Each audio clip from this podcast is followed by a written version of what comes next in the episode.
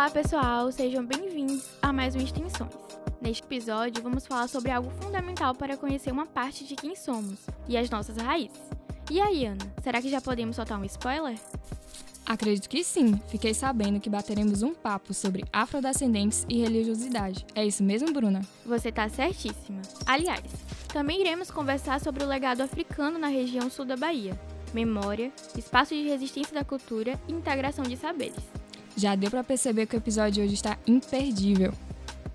Hoje nós vamos conhecer o Cauê, o Núcleo de Estudos Afro-Baianos Regionais, que tem como objetivo construir conhecimento sobre questões referentes à africanidade no território de abrangência da UESC e de aproximar a universidade das comunidades afrodescendentes.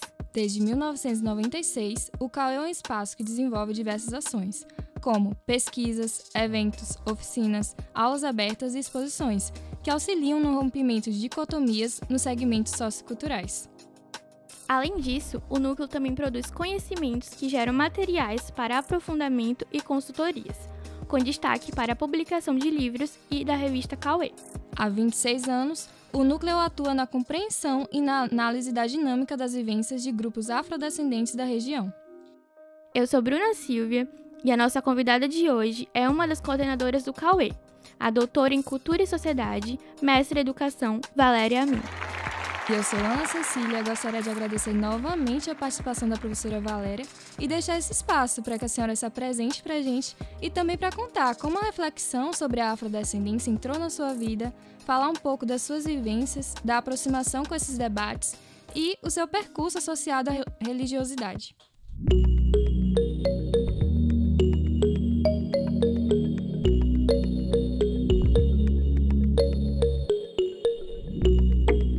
Dia. Eu que agradeço a vocês por esse convite. É muito importante a gente falar sobre o Cauê e sobre as ações que o Cauê desenvolve na nossa região. Até mesmo porque a historiografia regional ela tentou, né, durante muito tempo, apagar a presença do negro na região do Cacau. Então, é, a importância do Cauê ela se duplicou nesse sentido, né? Duplicou não, ela ficou muito maior, né? Quando a gente tem um lugar que nega a cultura afrodescendente, a gente precisa, quando ela existe, está aí para todo mundo ver, então nós precisamos de fato falar sobre isso, né? E falar e pensar, né? Por que será que na nossa região se negou durante muito tempo a presença do negro? Então, essa é uma questão que a gente precisa parar e pensar, né? Para a historiografia regional, não existia negro na nossa região, né? Na, na plantação de cacau não tinham pessoas negras, né? É, eram todos é, sergipanos, pessoas que vieram é, de outros estados, fugindo da seca, e enfim, mas negro não tinha, né?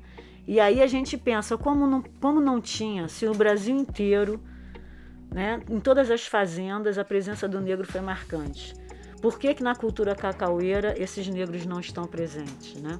Então precisou vir Mary Marrone, precisou vir outros historiadores para mostrar essa presença aqui na região.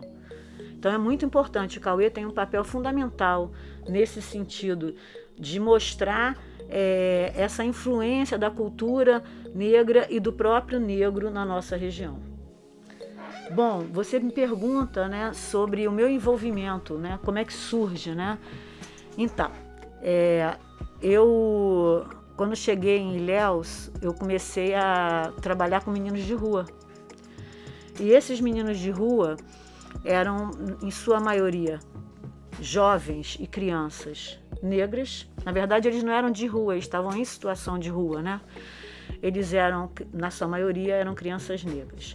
E com eles eu tive minha primeira aproximação dos terreiros por conta do caruru, né?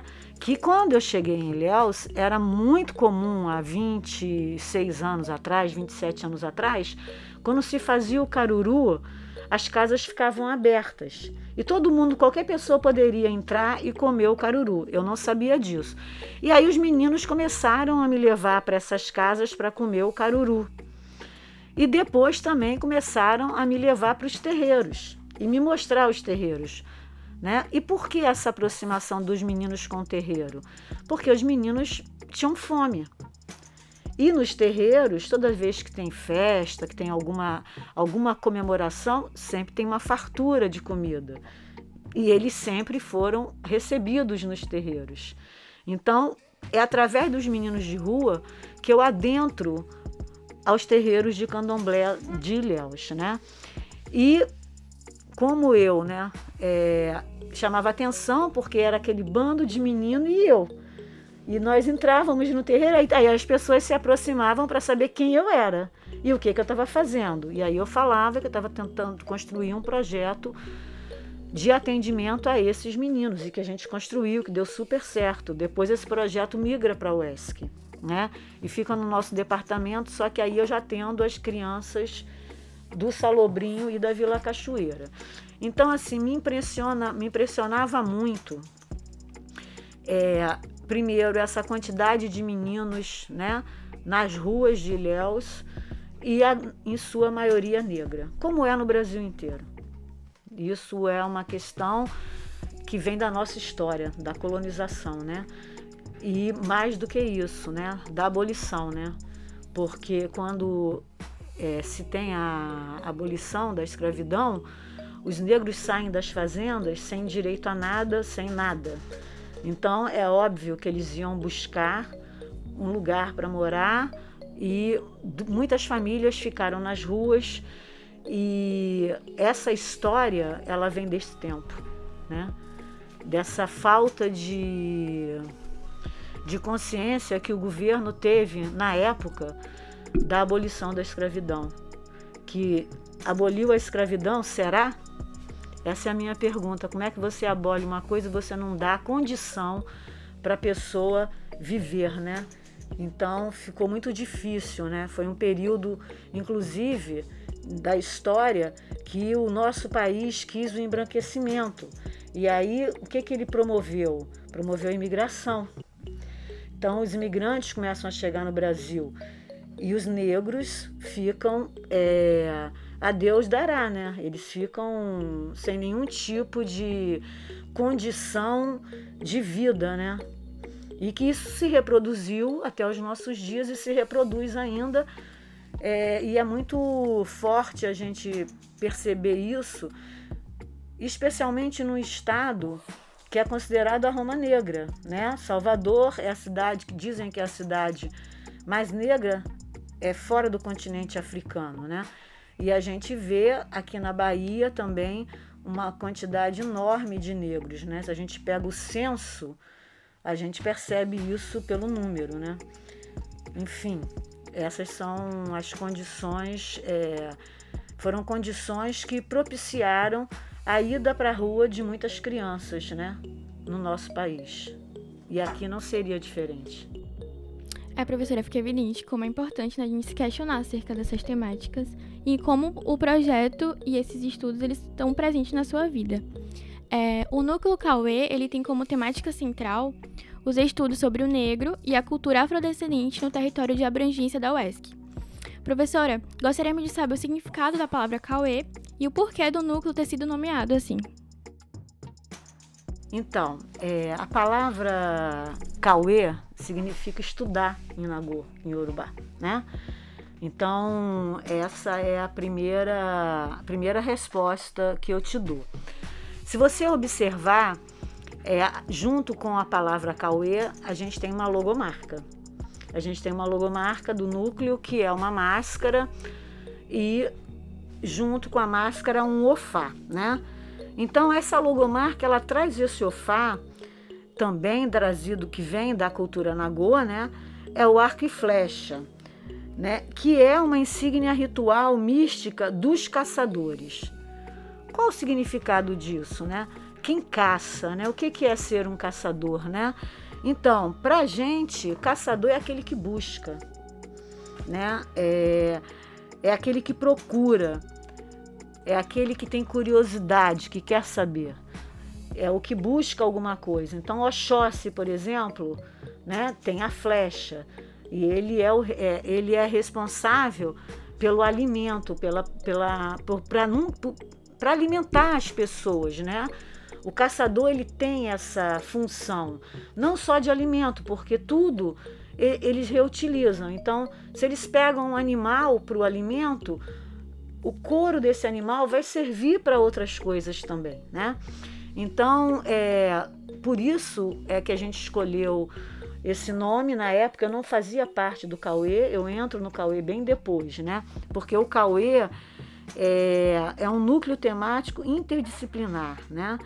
E, e ele surge exatamente para desenvolver, para perceber, né? A, plural, é, a pluralidade de ações que podem vir a ser desenvolvidas pelo núcleo, né?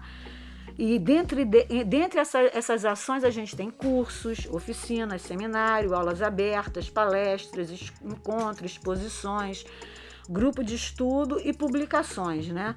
Essas publicações elas se referem à revista e fazem referência à quantidade de livros, né? Que estão postos em circulação e que foram produzidos pelos pesquisadores do Cauê. Professora, e através de estudos, nós analisamos que o Cauê elabora as suas ações a partir de quatro linhas de pesquisas. Então, a gente gostaria que a senhora comentasse um pouco para os nossos ouvintes sobre cada uma delas, o que elas abordam, as atividades que são desenvolvidas e também a transdisciplinaridade existente entre elas. Bom, é, nós temos quatro linhas, né? A primeira, que eu faço parte, é religião, saúde e práticas sociais. Né? A segunda é o imaginário, mitologia e etnicidades. A terceira, linguagens e representações. E a quarta, educação, ideologia e ideologias de inclusão. Se vocês, é, na página do Cauê, tem todas essas linhas, né? A primeira linha, ela vai traçar um percurso entre religiosidade, saúde e práticas sociais, né? A gente investiga, né?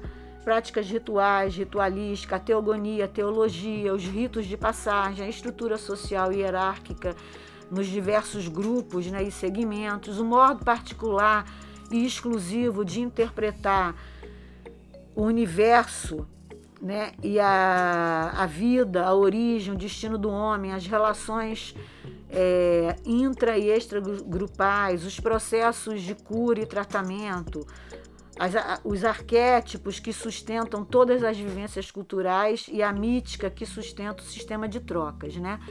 Então, é, na verdade, essa é a primeira linha.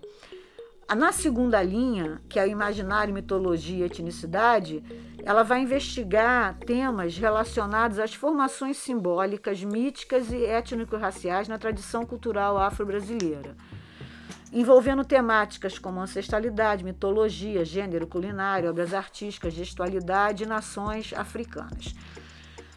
Se você, é, se você observar, elas já, se, ela já elas já se atravessam, né?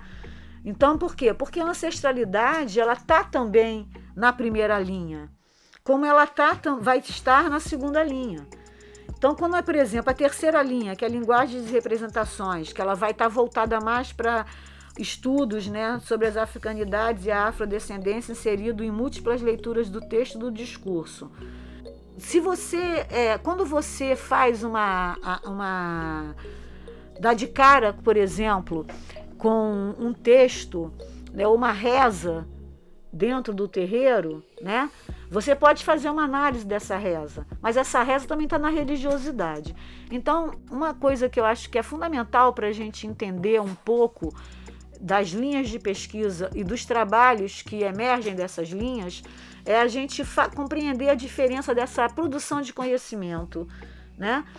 E, e a forma de viver e de pensar a vida do povo africano, né, quando a gente pega e compara isso com o modelo ocidental, que é o que nós, embora nós não, eu acredito que nós não sejamos ocidentais, mas a gente vive impregnado por essa cultura ocidental. Então, nas religiões, na vida, de uma maneira geral, é, africana, né, essas coisas não estão separadas. Existe uma, é, a, a, a, religião, as práticas culturais, é, a, a, profissão, né? É, todo esse imaginário, ele vai emergir de um todo.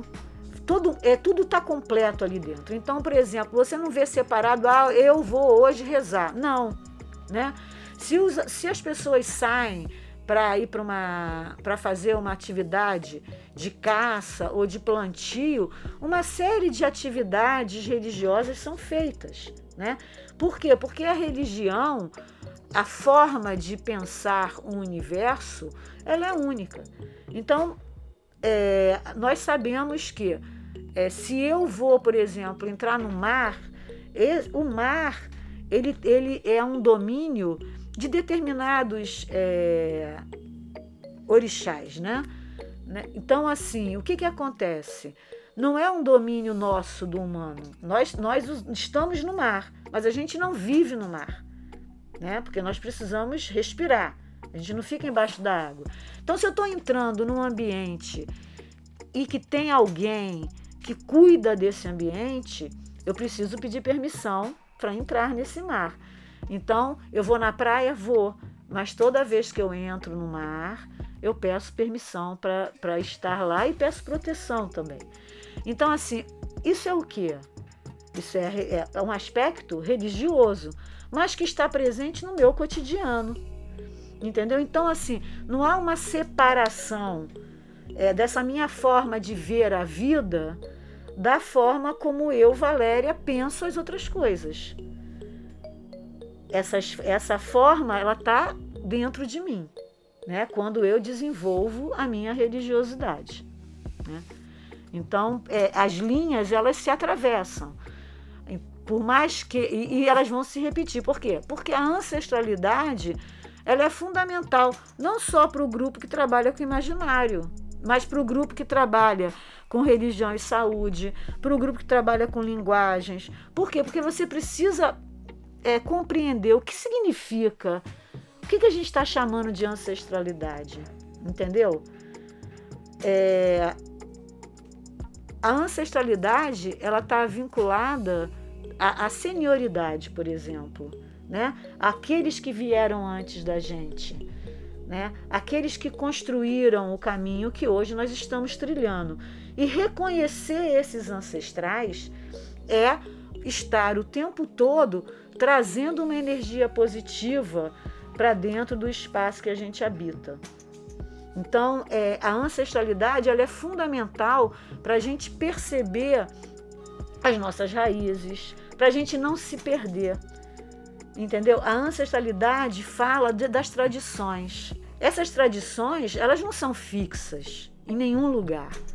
Elas também, elas vão se é, transformando mas aquilo que é fundamental da tradição permanece.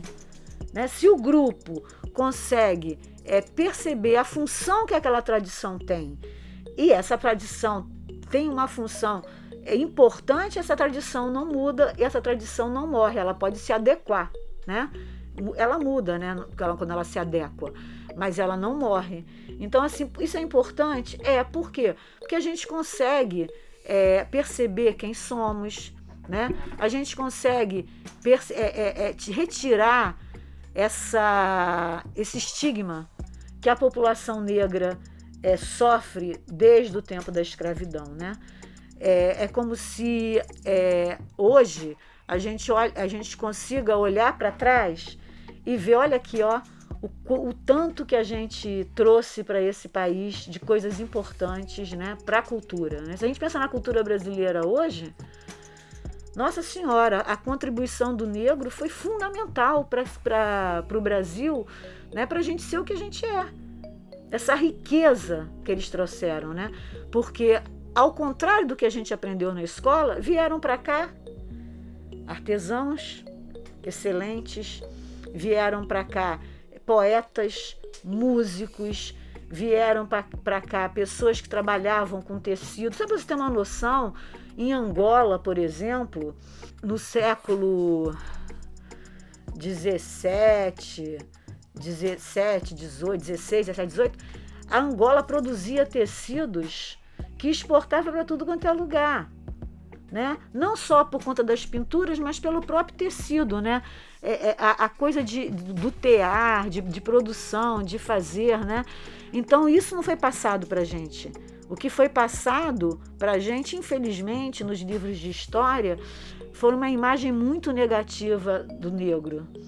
E, a, e aí a gente tem que, ter, tem que ter esse cuidado nessa reconstrução e de mostrar né? Porque isso vai influenciar a juventude de hoje, né? Isso vai mostrar é, é, é, preciso que a gente tire esses estigmas do marginal, do preguiçoso, daquele que não quer nada, né? De tudo que é ruim está vinculado à figura do negro. Não, não é verdade isso. Isso é uma, uma mentira. Isso aí é, é, advém de teorias racistas, preconceituosas, né? E que não conseguem ver o quanto essa, é, é, é, é essas pessoas que vieram para cá de várias etnias contribuíram para a formação do Brasil. Né? Então, basicamente era isso, sobre as linhas.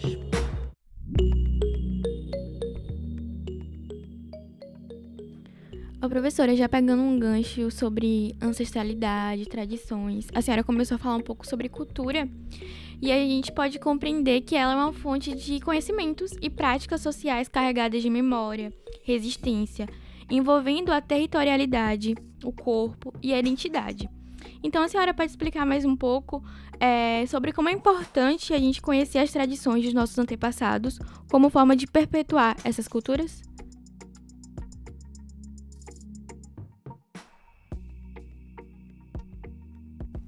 A tradição, né, a cultura né, tradicional, por exemplo, quando eu fiz uma pesquisa nos quilombos, uma coisa me chamou muito a atenção. Que quando eles faziam as casas, eles faziam em sistema de. Eles faziam mutirão, né? E aí sempre tinha feijoada, claro. Feijoada, né? Que sai das senzalas e ganha. Olha aí a cultura culinária, né? sai da senzala e ganha, e ganha o gosto do brasileiro, né? E faz parte, hoje é um prato típico, né? Do Brasil, em algumas regiões. Nos quilombos, nos terreiros, a gente tem a feijoada, feijoada de Ogum, e aí toda vez que vai construir o mutirão, faz também a feijoada para todo mundo. E o que eu achava muito interessante é que antes deles fazerem esse mutirão, né, eles pediam forças, orixás, né? faziam lá as, as, as rezas, coisa e tal. E o tempo inteiro eles cantam. Eles vão construindo e vão cantando, vão trazendo músicas. E o mais interessante, se eles estão no mutirão construindo mais de uma casa, um, eles cantam aqui, a casa de cá responde. Eles cantam, e a mesma coisa na plantação. Eles estão plantando, aí está um grupo cantando, aí canta para o outro, aí o outro responde. Isso é cultura. Né? Isso é tradição. Né? Essa, essa, essa forma de, de transmissão né? É, de um saber né? que está basicamente na oralidade. Né? Então, é assim no terreiro, é assim no quilombo e também acredito que seja assim nas comunidades tradicionais de uma maneira geral. É, a ancestralidade quando a gente fala de ancestralidade, a gente fala daqueles que vieram antes, mas que desenvolveram e que são os ancestrais da gente. Todos nós temos ancestrais, né? É, ancestrais familiares e também temos ancestrais que a gente traz na espiritualidade da gente. E essa ancestralidade, ela não só ela remete à força, ao axé, né, que nós todos nós carregamos, mas ela fala de uma coisa que é importante, que é a, a rememoração, né? Quando você comemora, quando você, por exemplo, tem terreiros que têm a obrigação, todo terreiro tem, dos ancestrais, e aí você vai lá nesse dia e você festeja os seus ancestrais, você rememora isso. Qual a importância disso? Por que, que a gente, quando tem uma festa num terreiro, a gente faz o xirê? E qual é a, a relação desse xirê com essa ancestralidade? Né? É, o que, que acontece? Nós, quando a gente, quando nós rememoramos alguma coisa, nós estamos também comemorando, né? Quando a gente faz isso, a gente traz para o hoje o passado. A gente traz o, o, o que é o tempo primordial, que a gente pode dizer assim, o início das coisas. Né?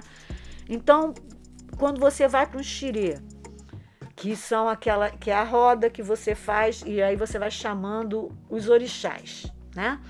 Quando você faz isso, para quem conhece, sabe, para aquela pessoa que está indo ver, ela vai ver aquela coisa linda, que é um espetáculo, coisa e tal.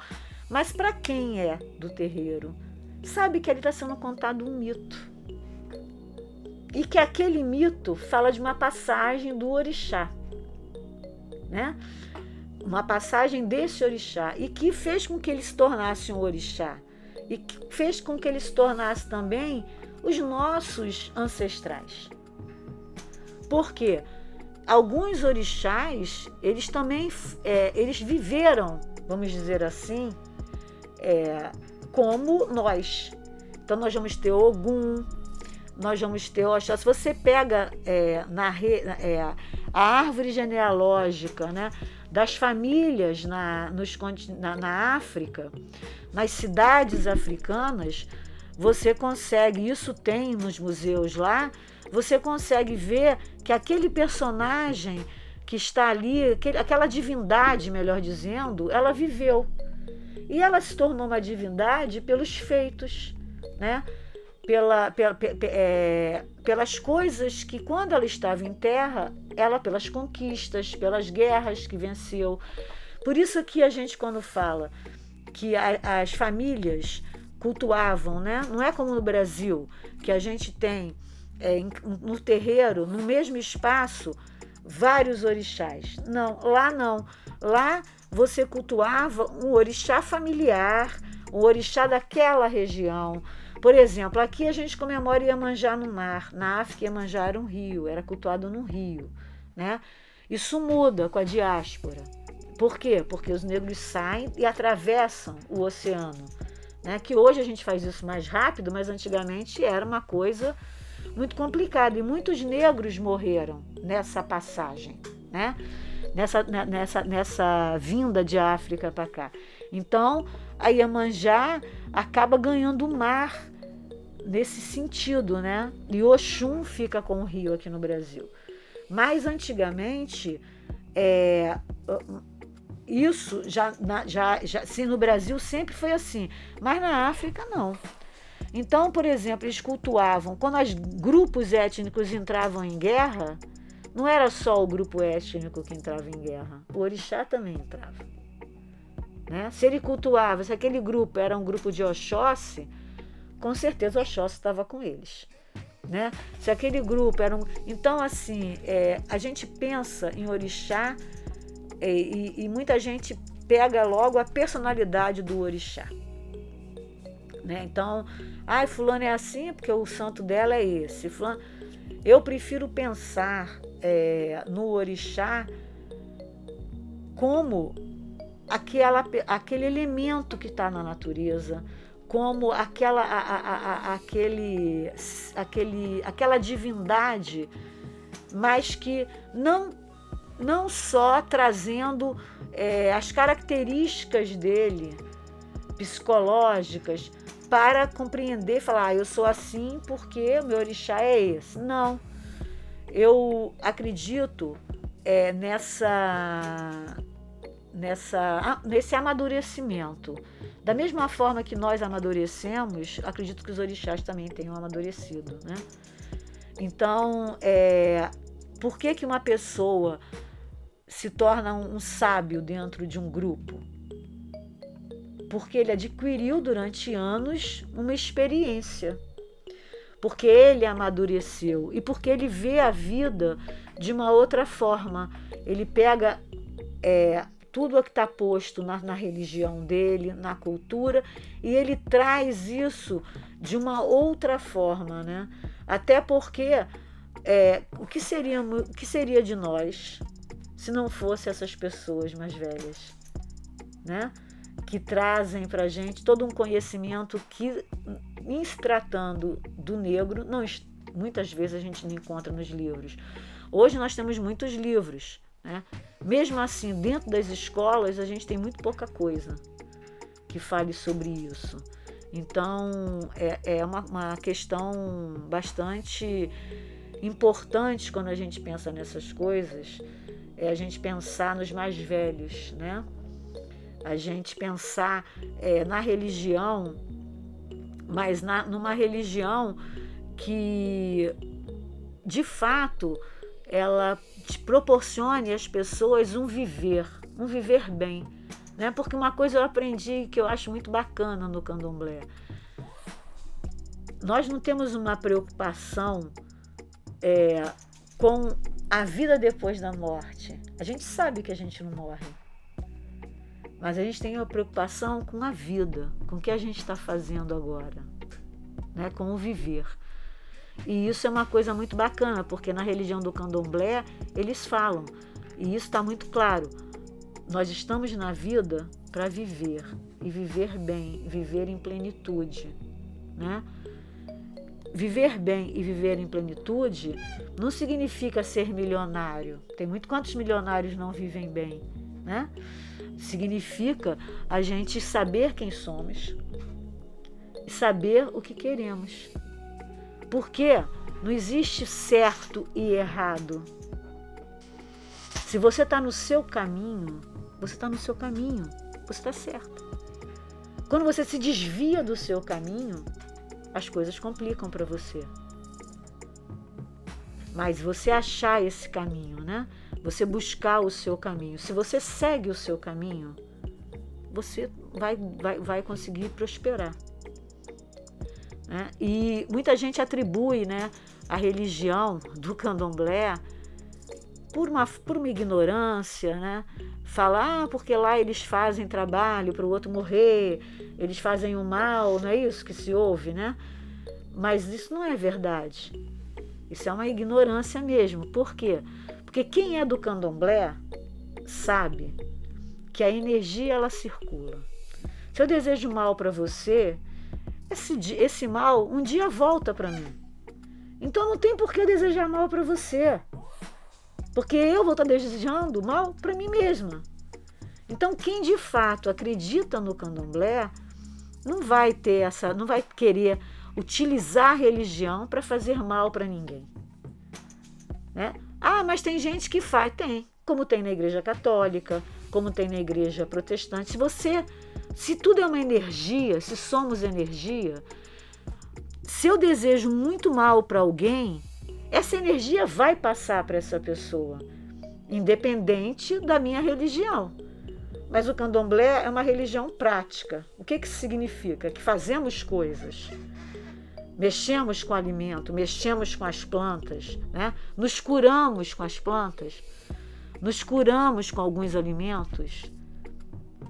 Então, por isso era uma religião prática, porque nós utilizamos esses elementos para fazer a nossa vida prosperar, para nós prosperarmos, né? Não para fazer mal para ninguém. Muitas vezes as pessoas passam, vê lá farinha na esquina, vê um ebó, vê alguma coisa riada, aí aí fez macumba, aí fez não sei o quê. Não necessariamente, entendeu? Então há muita, há muita ignorância e muito preconceito ainda.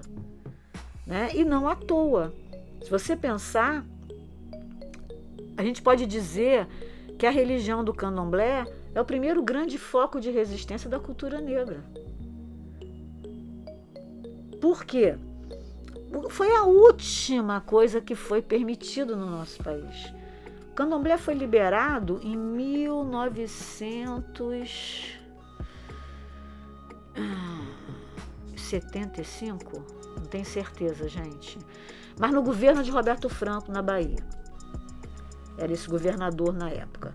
Roberto, é, Roberto Santos, que faleceu tem uns. faleceu ano passado. Ele foi que liberou o candomblé aqui. Então, a capoeira foi liberada antes. E a capoeira também era proibida. Mas ela foi liberada antes que o candomblé. E 85 o candomblé foi liberado. 1985. Então, se a gente pensa, nós estamos em 2022, é muito pouco tempo, né?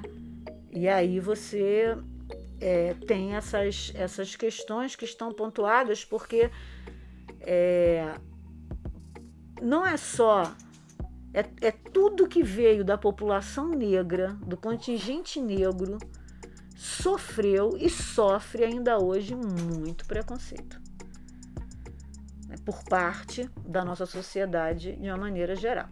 Então a gente tem uma. Isso, tá, isso é estrutural.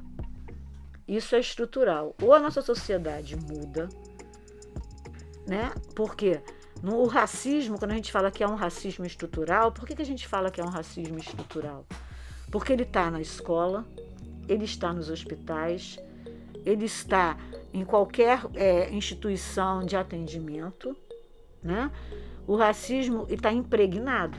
Então, por quê? Porque as nossas na polícia, né? As pessoas falam, ah, mas tem tanto policial negro. Eu falei, pois é. Mas isso não quer dizer absolutamente nada. É claro que é, não é culpa dele, nada disso. Não estou culpando os policiais, né?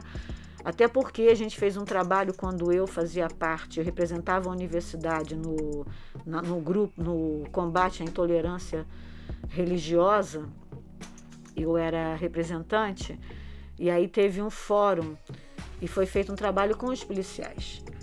Né? E os policiais mesmo eles dizem que quando eles saem dos quartéis, eles já recebem a ordem. Primeiro atira, depois você vê quem é. Primeiro atira, depois você pergunta. Então, assim, é claro que a profissão deles é uma profissão também muito arriscada. E eles ganham alguns, né, especialmente a polícia militar, né, eles ganham muito mal então, enfim, não justifica, mas é para mostrar que essa, que, que, que essa condição ela está dentro dessas instituições. Não está no policial que vai para a rua e bate numa pessoa somente.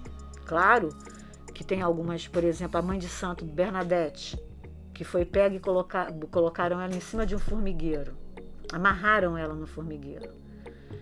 E aí ela foi toda mordida, teve que parar em hospital, depois foi para Salvador, o governador depois conversou, chamou.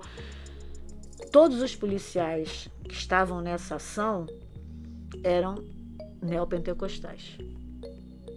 Então, tinha a questão que eles estavam invadindo o assentamento que tinha um terreiro e aí eles usaram que falaram que eles tinham recebido uma denúncia de, de drogas, de plantação de drogas lá no assentamento, que eles não acharam. Mas o fato é que quando eles entram no terreiro e estavam numa, estava tendo uma festa, o que, que eles fazem? Eles pegam a mãe de santo e amarram a mãe de santo em cima do formigueiro. E aí tem um outro componente que é a intolerância. Então é muito complicado é, falar é, é, dessas questões sem pegar a questão do racismo no Brasil, sem tratar das desigualdades no nosso país. Entendeu? Porque o nosso país é um país muito desigual. E a lacuna que se fez entre a população negra e a população não negra foi absurda, foi abismal. Daí as cotas dentro das universidades, dentro das instituições, elas são necessárias, elas são, elas são reparação. Entendeu? Elas não são. Muita gente fala, ah, porque está favorecendo, não está favorecendo ninguém com as cotas. A gente está reparando uma condição que foi imposta a um determinado grupo da nossa sociedade. O negro foi proibido de estudar, gente. Tinha lei que proibia o negro de estudar. Então, como é que a gente quer que ele tenha o mesmo desenvolvimento do que uma pessoa não negra? Se ele foi proibido de fazer alguma coisa, então nós temos que devolver isso sim para essa população. A gente tem que devolver para essa população aquilo que a gente retirou dela. E eu digo a gente, eu estou falando do nosso, do Brasil, do povo brasileiro. e dos governantes, né? Porque ninguém se ninguém ficar, todo mundo reclama das cotas hoje. Todo mundo reclama, que acha um absurdo. Mas ninguém achava absurdo não ter negro dentro da universidade. Ninguém achava absurdo entrar numa escola pública e ver a maioria negra e entrar numa universidade e encontrar a maioria branca. Não tem alguma coisa errada aí? Se alguém estuda, né? Vai, faz tudo direitinho na escola, o que, que você espera? Que essa pessoa entre em uma universidade, se ela tiver do desejo para fazer isso. Mas ela não tinha como entrar, porque as condições eram extremamente desiguais. Então, as cotas, elas são medidas de reparação e que são necessárias, né?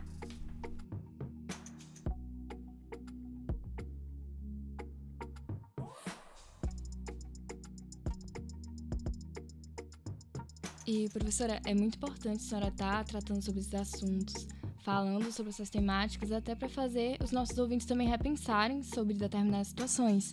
E o Cauê, desde 2000, ele proporciona atividades que possibilitam o resgate da memória de afrodescendentes, compartilhando com a população contribuições de pais e mães de santos no desenvolvimento social da região cacaueira. Dentre uma dessas, dessas ações, foi realizado o mapeamento dos terreiros de candomblé em Léus, e ele foi muito importante para construir a questão do registro do legado regional, que a senhora falou, né? Dessa questão do que muitas vezes não tem um registro, não tem documentado. Então, como foi realizar esse trabalho? É, bom, é, na verdade, o, o primeiro mapeamento foi em Léus, depois a gente fez um mapeamento maior, que foi um mapeamento da Bacia do Leste, né? Então, o primeiro mapeamento foi atrelado à minha, à minha tese de doutoramento. É, eu comecei a, a eu nas minhas andanças por, pelos terreiros, eu percebi uma hegemonia do candomblé Angola na nossa região. E aí eu quis falar um pouco sobre essa identidade desse candomblé aqui. Por quê? Porque o candomblé Angola na nossa região, ele é totalmente diferente da, na, o que eu quero dizer, da realidade vivenciada em Salvador e Recôncavo. Né? Em Salvador e no Recôncavo, a gente vai ter uma hegemonia nagô, uma hegemonia dos terreiros quetos, dos terreiros né, dos povos iorubás. E aqui na nossa região, a gente vai ter uma hegemonia do candomblé Angola, que é uma outra nação. Né? Então isso me chamava atenção. E aí, como é que eu ia perceber isso se não fosse mapeando esses terreiros? Se não fosse buscando esses terreiros? Na minha tese, eu trabalhei com cinco terreiros. Né? Eu fiz um, mapeamento, mas para peguei cinco terreiros. E eu era eu com. Éramos eu e Gustavo. Gustavo era meu bolsista apoio técnico, que foi veio trabalhar comigo. Na época, a FAPESB tinha essa bolsa. Ele já era formado na comunicação e ele ficou comigo. Me ajudou muito. Quando eu terminei meu doutorado, eu fiz um projeto respondendo um edital da FAPESB, que é a Fundação de Amparo à Pesquisa da Bahia, e resolvi mapear a Bacia do Leste. A Bacia do Leste do estado da Bahia compreende 24 municípios, né? E fiz esse projeto, encaminhei a FAPESB, a FAPESB aprovou o projeto, mas reduziu a verba, então eu tive que reduzir o número de municípios. Daí eu trabalhei com. Eu, eu, eu, eu tive que criar. Né, como é que eu escolhi esses municípios? Aí que eu fiz? Eu escolhi pelo contingente populacional dos municípios, mas eu escolhi é, os municípios que pelo menos abrigavam dois rios da bacia. Né?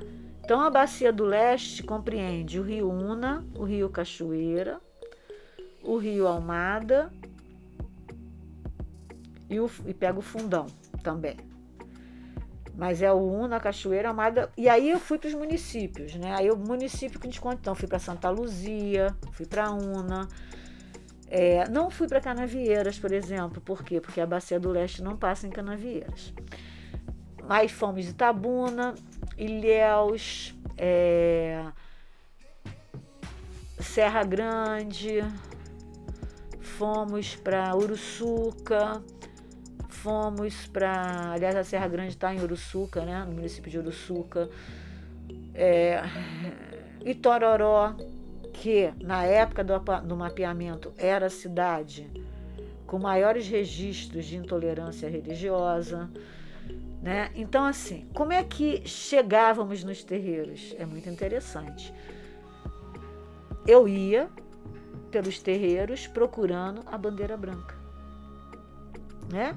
Além do que, cada terreiro que eu ia, eu perguntava para o pai de santo: tem outros terreiros por aqui? E aí eles sempre indicavam. Né? Depois eu falava. E quando eles não indicavam, eu buscava as bandeiras brancas. Até o motorista da, da universidade já sabia: olha lá, professor, tem a bandeira branca, deve ter terreiro ali, vamos embora.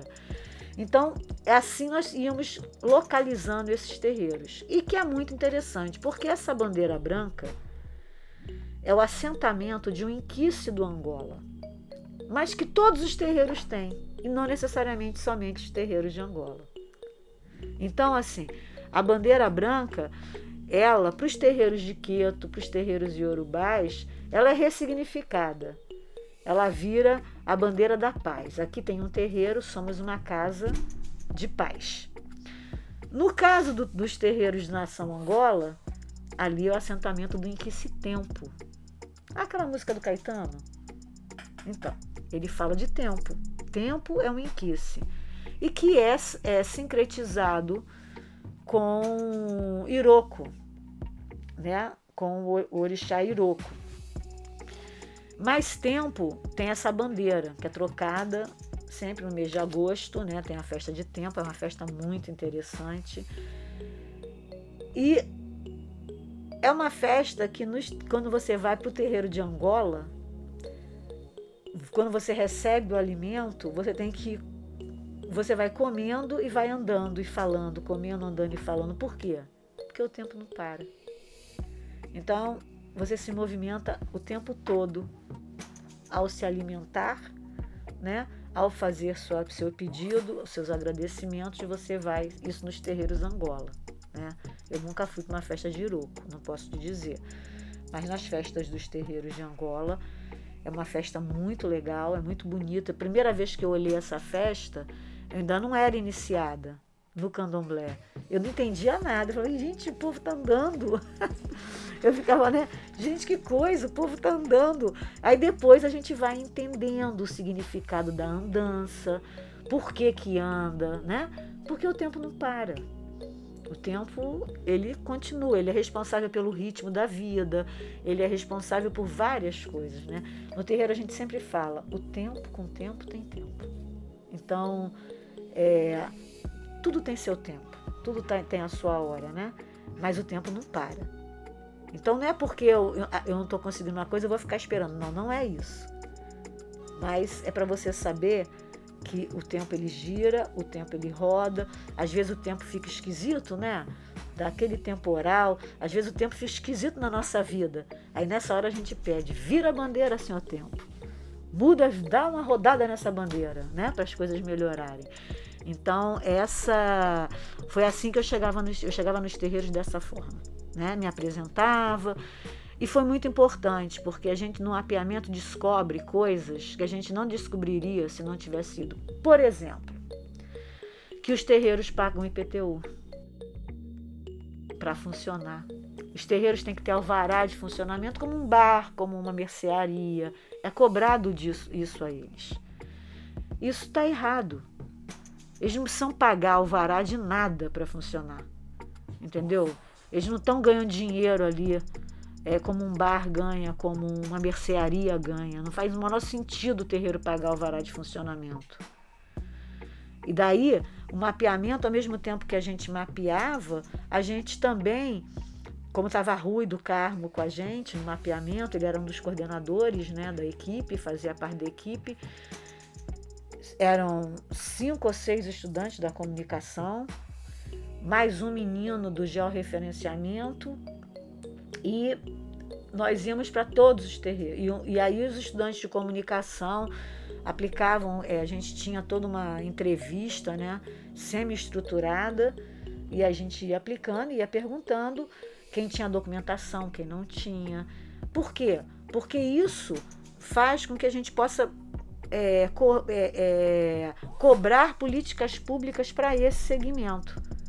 Qual é a importância de saber se aquele terreiro ele está numa área, se ele tem registro, se aquela área dele está legalmente é, registrada?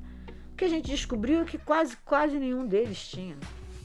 Então, isso é um trabalho, né? Esse dado faz com que não é preciso registrar.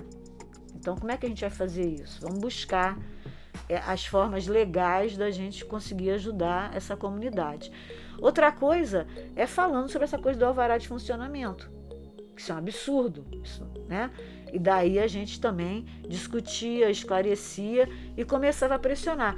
Hoje, em Ilhéus, nós temos uma grande maioria de terreiros que não pagam alvará de funcionamento mais.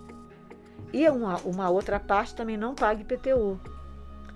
Por quê? A gente descobriu que as igrejas não pagavam nada, nem água nem luz. Né? Uma conta de água num terreiro é absurdamente cara. Ainda mais se é cai num mês que tem várias, várias festas. Entendeu? Então você pensa, como é que é para aquela mãe de santo pagar aquela conta? Né? Então você, a gente teve conseguiu com o mapeamento ter um retrato das condições sociais e de vida mesmo da, da, da população de terreiro. Né? A gente conseguiu ver é, é, qual era essa condição. Tinha terreiro que não tinha água, tinha terreiro que não tinha esgota, é, esgoto sanitário, né? enfim. É, o mapeamento nesse sentido ele é fundamental não só para identificar essas casas e tirar esse manto de invisibilidade dessas, desses terreiros, porque são muitos terreiros, né? mas mais do que isso, para mostrar o que, que esses terreiros fazem. Porque, gente, os terreiros hoje, eles têm um trabalho social absurdo. Quem socorre a população no fim de semana se acontece alguma coisa? Né? Se alguém passa mal, não dizendo que a mãe de santo ela é médica, não é isso, ela sempre manda procurar um médico, mas ela ajuda, ela conforta, ela ouve. Né? Então, quarto de consulta também é um quarto né, é, de, de atendimento, no sentido de é, melhorar, por exemplo. Tá, tô com uma gripe, tô com uma, uma tosse, aí a mãe de santo vai lá, faz aquela, aquele xarope caseiro e que melhora, melhora né? Mas ela fala, procura um médico para ver porque que você está tendo sempre isso. Mas assim, eles socorrem a população quando essa população não tem mais ninguém para procurar, né? Cesta básica, né? Agora mesmo na pandemia, os terreiros fizeram cestas básicas para distribuir nas comunidades do entorno, porque a grande maioria dos terreiros estão onde? Nas zonas periféricas, né? Em lugares mais carentes. Então, eles é, alguns terreiros em Ilhéus você consegue perceber projetos sociais voltados para a infância e para a juventude. Por exemplo, o Matamba Tombenci Neto tem o Dilazense, que é um bloco, né? É, tem o Batuquerê, que é um bloco infantil, é um projeto para pra, as crianças. Né? Então, é, é, são essas questões que eu acho que fazem a diferença numa comunidade né? que não tem nada né? A criança está aprendendo a tocar um instrumento, está aprendendo a dançar, ela está interessada em aprender outras coisas, né? O terreiro faz o terreiro faz vários cursos, alguns terreiros proporcionam atividades de audiovisual para as crianças, né? O Tom Benci fez isso. É, é, proporcionaram também, né?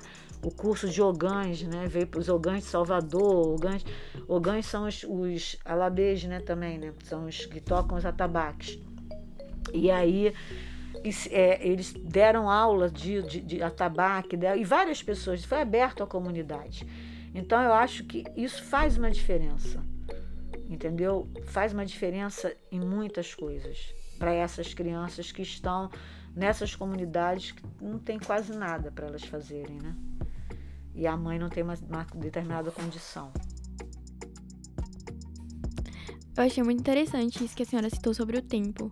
Acho que está muito associado assim à vida como movimento, né? A gente está sempre transitando, se movimentando.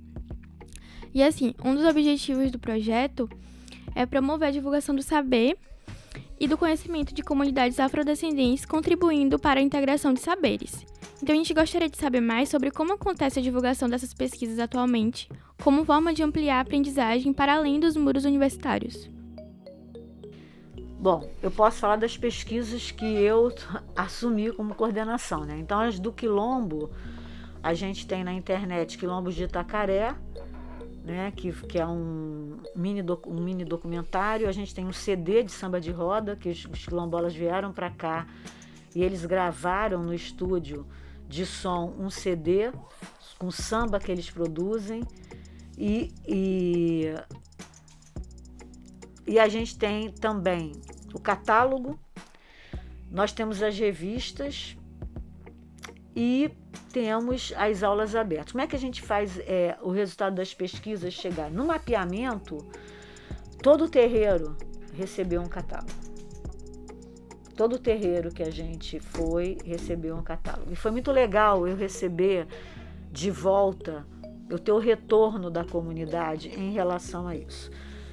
Em Ilhéus, eu, a gente fez a prefeitura, eu procurei a prefeitura, a gente fez uma parceria e eu apresentei para a comunidade de terreiro o mapeamento. Eu fiz a apresentação do resultado.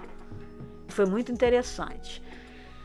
É, e faço, é, quem pede, né, divulgo através do catálogo é, esse conhecimento para as pessoas. Então, a gente tem essa forma, que é uma forma de retorno. Né?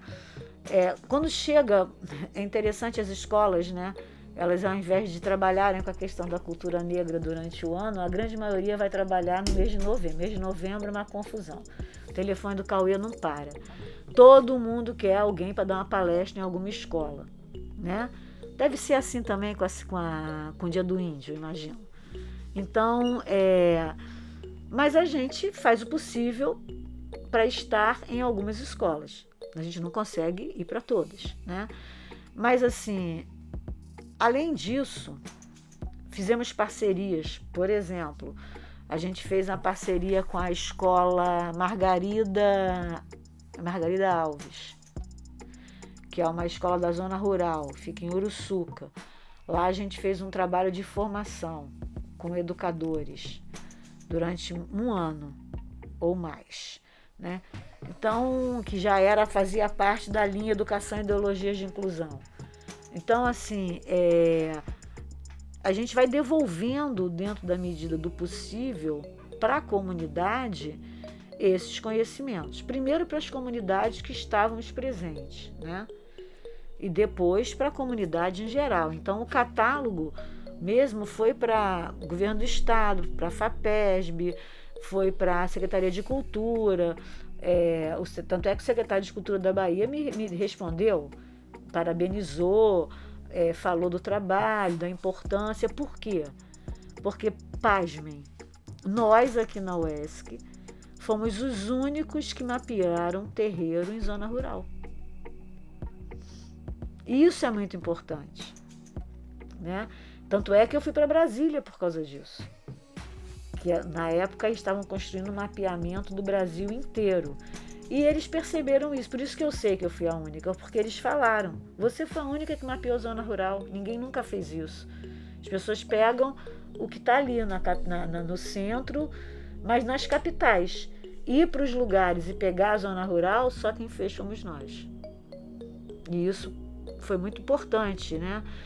Porque era muito legal quando a gente chegava no terreiro, e aí é que eu te digo que o retorno é, é importante, por quê? Porque tem, a gente teve vários pais de santo e mãe de santo, e aí elas falavam assim: Poxa, alguém vai saber que a gente existe. Entendeu? Poxa, é, meu ter, minha mãe, esse terreiro está desde o tempo da minha avó. Agora as pessoas vão saber da história do meu terreiro. Lógico que é, é, é, uma história bem resumida, porque o catálogo fala da nação, quando foi inaugurado, quem são os orixás, as festas, mas só da pessoa ver a imagem do terreiro dela, a foto dela, a gente tem foto de todas as lideranças, a foto do terreiro, a foto dela, estar num livro, para eles, isso teve um significado. Ah, poxa, alguém viu a gente, nós somos importantes. Então, isso para mim é um retorno. Entendeu? Isso para mim é, é, foi muito importante.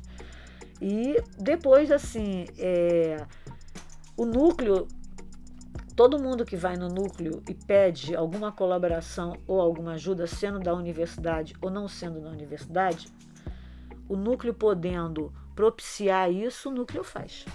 Entendeu? É, em termos de pesquisador, por exemplo, eu já orientei duas, duas pesquisadoras de fora que vieram fazer o doutorado aqui, eram na universidade lá, mas o campo era aqui. Uma falava sobre as práticas de saúde, ela era do Reino Unido, e a outra era americana. As duas estavam, foram, uma estava em Itacaré, aí veio para cá, e a outra ficou comigo aqui, ficou um ano comigo aqui, fazendo trabalho de campo. E ela é médica da área de medicina. E ela queria ver as práticas curativas dentro do terreiro. E eu que fiquei como supervisora dela aqui. Então, é, esse, o, o, o Cauê proporcionou a alguns pesquisadores é, essa possibilidade de estar aqui, de estar vinculado a uma instituição, isso é muito importante, e ter um espaço dentro da instituição para dar continuidade ao seu trabalho e ir junto com uma equipe, porque se eu estava como supervisora dela, ela, ela precisava ir para algum lugar, eu tinha que ir junto com ela. Até porque ela tinha um domínio do português ainda muito limitado, né? Então eu tive que acompanhá-la. Era a Hannah, era uma menina muito bacana, nova ela. Então, assim, eu acho que isso é uma forma de você dar também um retorno. Né? O núcleo está ali, mas o núcleo atende desde a graduação até a pós-graduação. Atender a pós-graduação exige dos pesquisadores do núcleo determinada graduação, né? Então, se eu vou pegar meninas de doutorado, eu tenho que ter doutorado. Se eu vou, entendeu? Mas isso não foi problema para gente, não. Mas é, é, é, é, um trabalho que, que o núcleo também faz, né? Eu agora estava com dois estudantes do mestrado que foram embora já e foi muito, uma troca muito rica. Por quê? Porque ele fala sobre as comunidades negras do Afro-Pacífico. E aí ele vai falar dessas comunidades do Afro-Pacífico na Colômbia. E eu que fui orientadora dele de mestrado. E a gente trabalhou junto. Então, assim, é, o Cauê ele está aberto para qualquer pesquisador, para qualquer estudante que se interesse por essas temáticas. E como os discentes e docentes eles podem demonstrar o interesse de fazer parte da equipe do Cauê? Só indo lá. Não precisa, nós não temos essa. Normalmente os docentes, quando chegam, eles apresentam um projeto, né? Meu projeto é sobre, eu quero falar, faz, construir um projeto sobre isso, isso a gente olha, ouve o que ele quer e essa pessoa entra no Cauê e aí é, manda-se, né? No caso aqui, porque tem a questão da carga horária, né? Do professor, aí ele diz quanto tem, quanto, qual é a carga horária que ele vai dar para o núcleo, e isso entra no, no planejamento pedagógico de cada professor, né? Mas agora, basicamente, no Cauê, somos três professores só. Um, o professor José Luiz, que é do Departamento de Filosofia, e ele é filósofo. Aí a gente tem a professora Marialda de Letras, o professor Rui está aposentado, mas continua como entra como pesquisador colaborador. A gente tem um pesquisador colaborador também, que é a professora Consuelo, né? E temos agora o professor Eduardo, que deu uma aula falando sobre a igualdade e desigualdade no Brasil. Lá da Faculdade do Porto, ele também é um professor colaborador, pesquisador colaborador. Agora o episódio já está chegando ao fim, mas temos um espaço para a senhora deixar um recado para quem quiser conhecer ainda mais sobre o núcleo e também para contar se tem novos planos para o Cauê, se tem algumas novidades sobre as linhas de pesquisa, sobre publicações, o que a senhora quiser acrescentar agora nesse momento.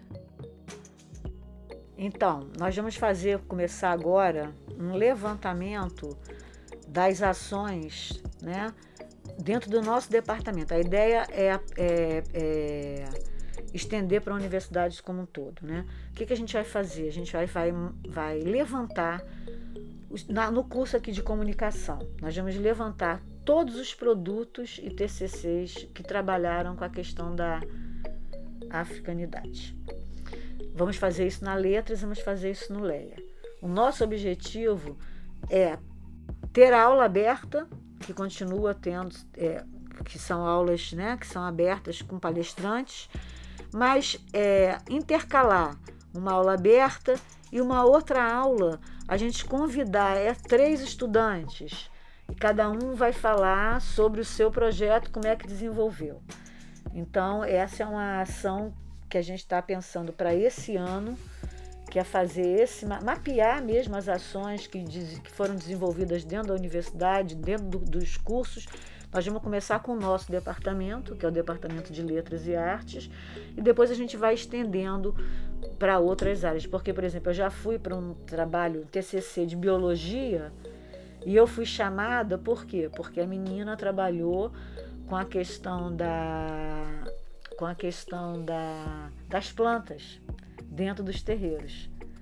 Então ela, ela, ela, ela traz no trabalho dela, ela é bióloga, ela traz no trabalho dela todas as plantas utilizadas, aonde elas estão na região, quem, que é que é cultivado, e aí eu fui chamada para essa banca. Então, existem trabalhos em mais diversas áreas dentro da universidade, né? A gente só precisa saber aonde estão esses trabalhos e essas pesquisas.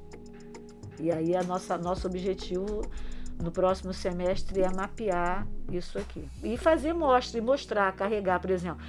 Eu, eu, por ser professora do curso de comunicação, eu conheço vários, até porque ia para as bancas também sempre, vários trabalhos que tratam da questão da religiosidade, vários trabalhos que tratam da questão dos quilombos. Então, assim, esses trabalhos geraram produtos. Esses produtos estão aqui, esses produtos poderiam estar em outros lugares. Então, vamos fazer essa divulgação. É, vamos trabalhar né, em parceria. Vamos levantar isso. Ah, tem esse produto? Tem. Vamos chamar esses estudantes para falarem sobre isso, que eu acho que é importante. Né? E mais do que isso, é, é, divulgar esse material para as escolas, para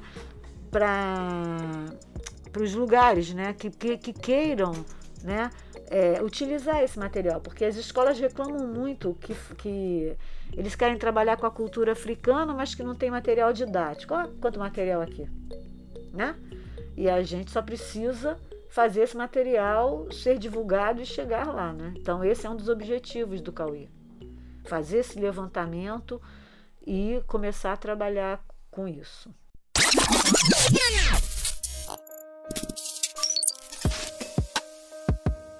Gostaríamos de agradecer novamente a participação da professora Valéria por nos apresentar o Cauê, que contribui para a valorização do legado africano na região sul da Bahia.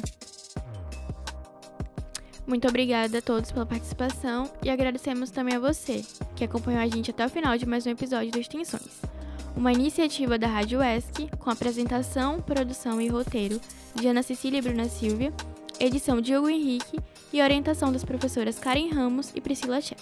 Um abraço e até o próximo episódio.